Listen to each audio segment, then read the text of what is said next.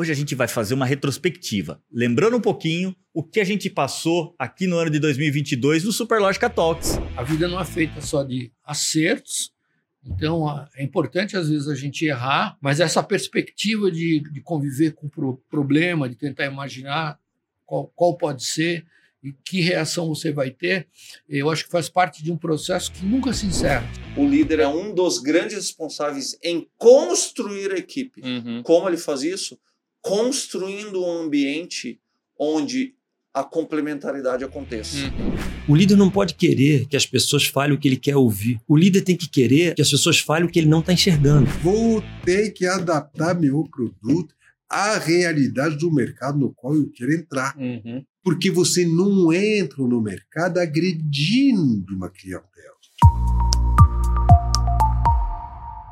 E aí, pessoal, tudo bem? Eu sou o André Baldini e estou aqui do lado do meu companheiro de bancada, Marcelo Kuma. Grande Baldes. Tudo bom? Tudo bom. Hoje a gente vai fazer uma retrospectiva, lembrando um pouquinho o que a gente passou aqui no ano de 2022 no Superlógica Talks. Puxa, Baldini, esse ano a gente teve a presença de 52 empreendedores aqui na nossa bancada, né? Foram mais de 60 horas de conteúdo, né, cara? Fantástico. E aprendemos muito. E selecionamos alguns trechos para vocês. É isso. E para começar, Baldini, o que podemos falar, cara? O que você acha da gente começar com as provocações? Boa, foram várias, né? Recebemos tantos chacoalhões, cara. Nem me fala.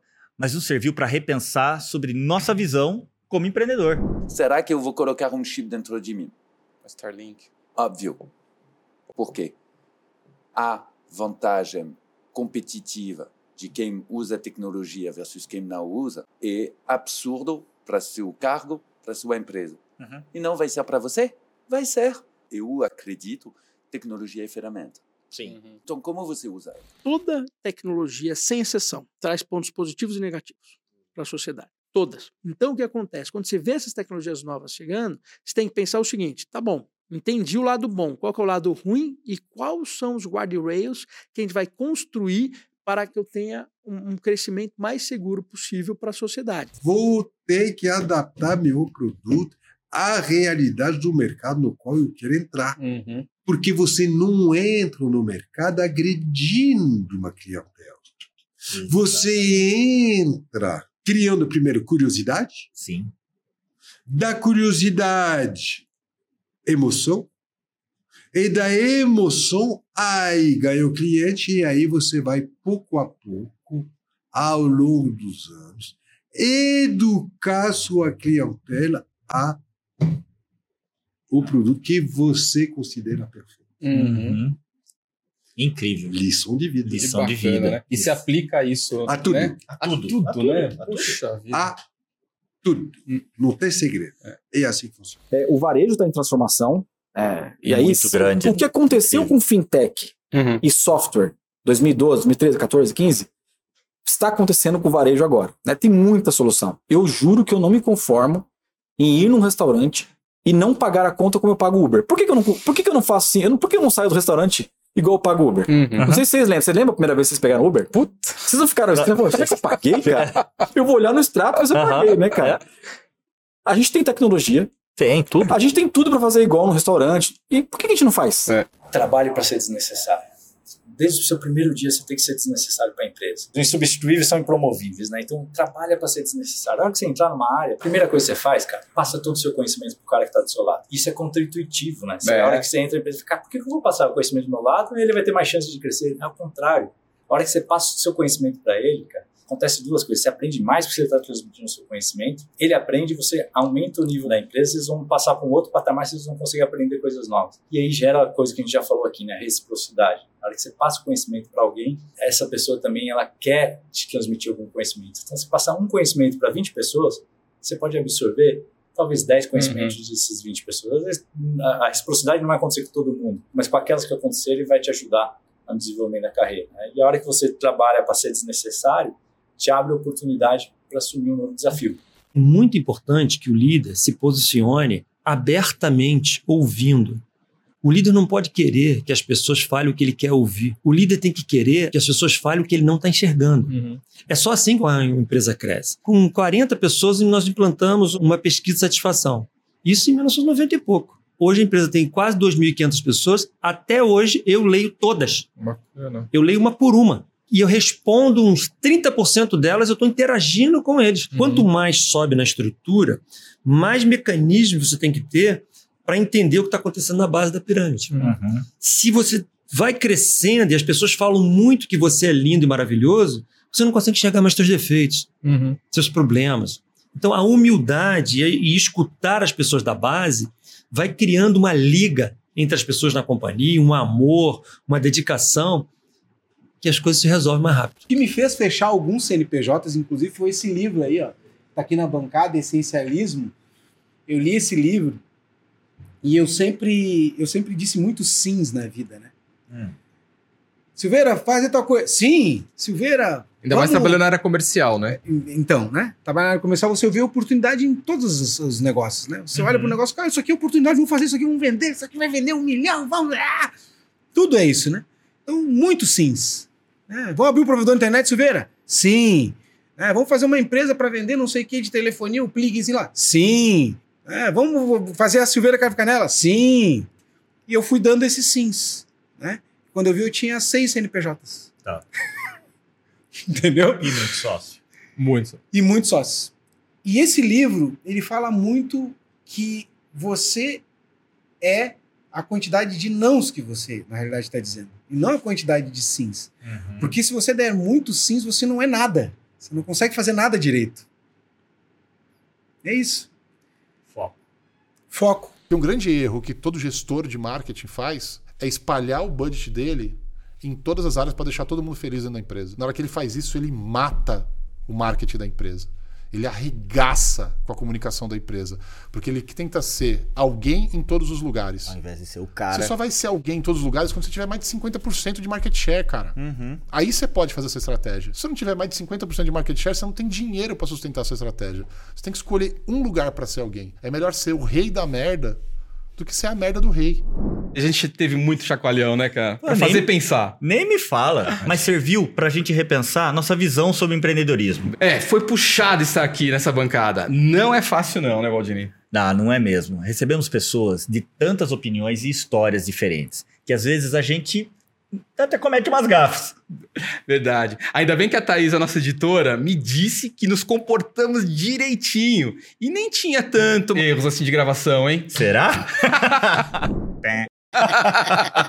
Corta. me falha. Op, nem me fala. Se você gostou, marca lá no, no curte aí, marca no, no. Ai, marca no sininho. Porra, ficou tão ruim assim. Espontaneidade. Muito bom. Aí, o encerramento? Eu falei, dessa vez eu de Tô ficando bom. Foi, passei. Muito bom. Eu tava olhando, ela, ela fica me regendo lá. Ela vê lá o do É, sininho. Putz. Bom, mesmo diante de tantos assuntos sérios, a gente conseguiu se divertir um pouco. E como, né? Conta pra gente, onde é que. Já perguntar. Não, tá brincando. Juro. Juro, cara. Que Tem uma ligação com, com vocês, né? Digamos Uhum. assim, porque quando eu tinha 16 para 17 anos, Tá. e aí foi quando meu pai quis Digitalizar. informatizar, digamos. Uhum. Sabe que É, Sim, na época era informatizar, você tá certo. né? Você rodava as coisas, não tem digitalização, não existia isso. A maquininha. Não existia.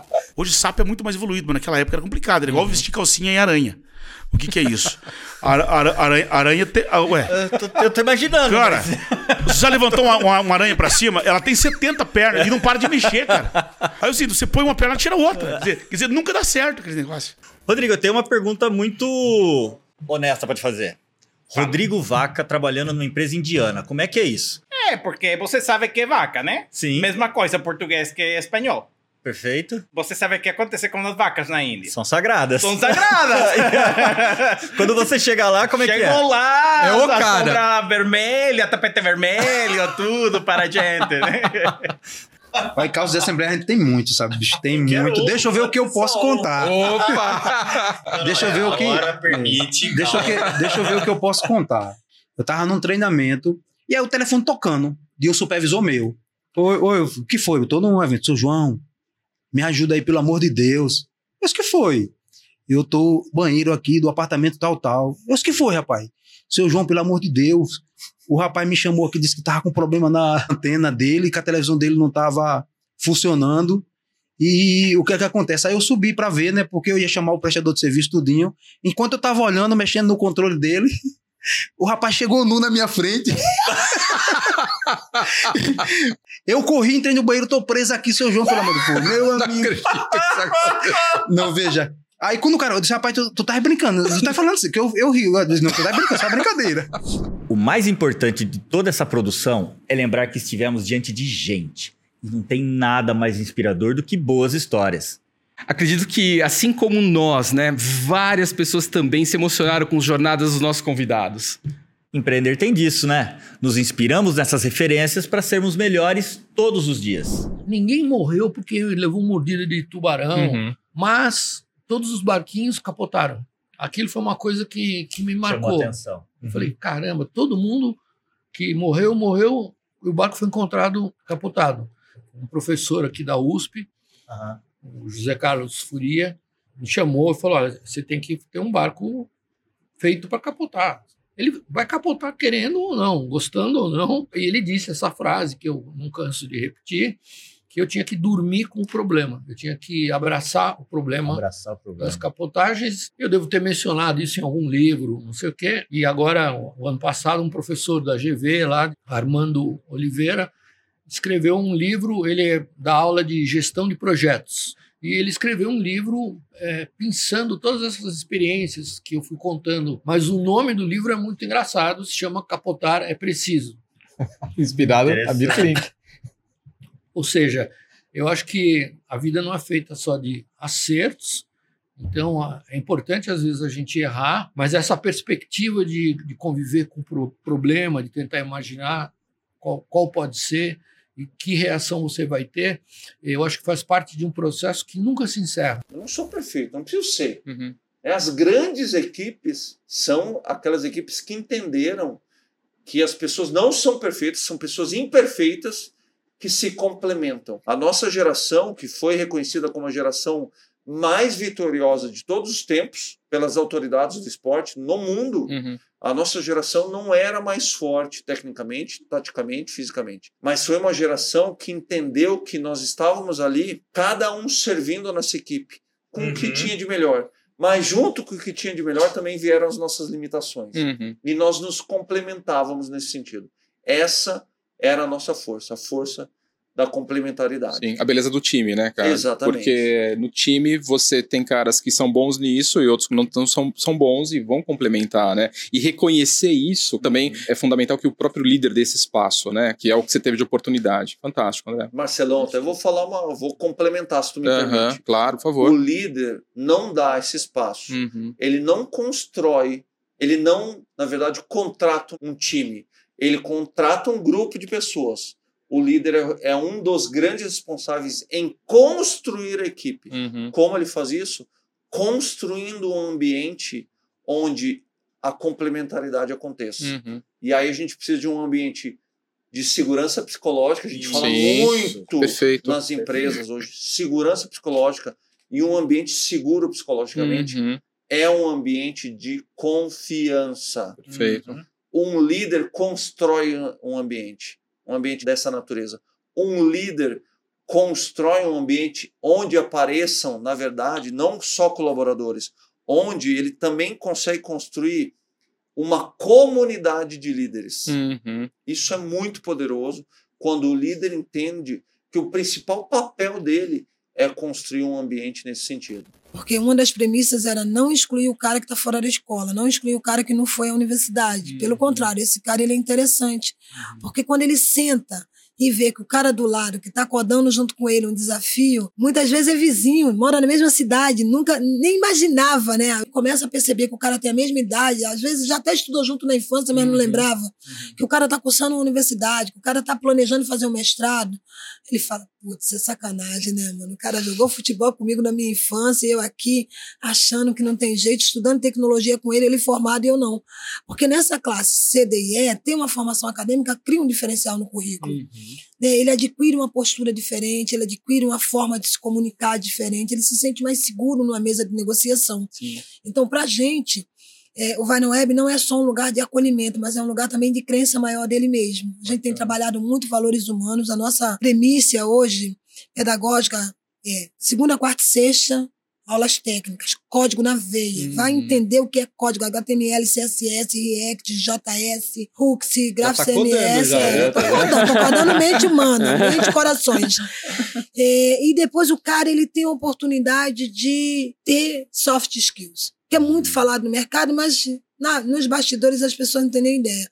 E a gente fez a nossa premissa de pensar um, um calendário de desenvolver e acelerar as soft skills de maneira diferente. Então a gente tem aula de comunicação não violenta, a gente tem aula sobre meditação, a gente tem aula sobre respiração, mas a gente está falando de hard skills, a gente está falando do que é hoje o mundo da robótica, a gente está falando do que é o mercado de Bitcoin, a gente está falando, sabe, a gente fez um, um case gigante porque isso vai aguçar principalmente ele a pesquisar, ele a estudar sobre, mas estudar por curiosidade, por prazer, porque ele quer essa informação como uma ferramenta de enriquecimento. A Elza Soares tem uma, uma vez eu tive a oportunidade de fazer uma palestra junto com ela num evento. E ela falou uma, uma frase que eu nunca esqueci, que ela conta aquela história da, da fome. Ela foi lá no programa cantar, e aí ela chegou, e aí o cara do programa falou: Olha, você. É, ela tava com uma roupa que ela pegou uma roupa da mãe, toda larga e tal, não sei o quê. E ele perguntou pra ela: De que planeta você veio? E aí ela fala assim: Eu vim do mesmo planeta que o seu, o planeta Fome. E aí ela cantou e ganhou. E nessa palestra ela falou: Meu braço arrepia. Ela falou assim: Depois eu entendi que a gente tem outros tipos de fome. Primeiro era a fome de comida, mas Uhum. depois eu descobri que existem outras fomes. Tem fome de conhecimento, tem fome de liberdade, tem fome de igualdade, e que a fome talvez é uma coisa que nunca acabe. Nada melhor do que terminar uma temporada assim. Entendendo que é apenas nos conectando com as pessoas que podemos fazer mais. Esperamos ter acrescentado algo para você. Divulgar o máximo possível a nossa crença de que só o empreendedorismo pode mudar o mundo. Obrigado por você ter acompanhado essa temporada com a gente. E foi um prazer estarmos juntos aqui, certo, Baldini? É isso aí. Valeu, pessoal. Show, Valeu, valeu.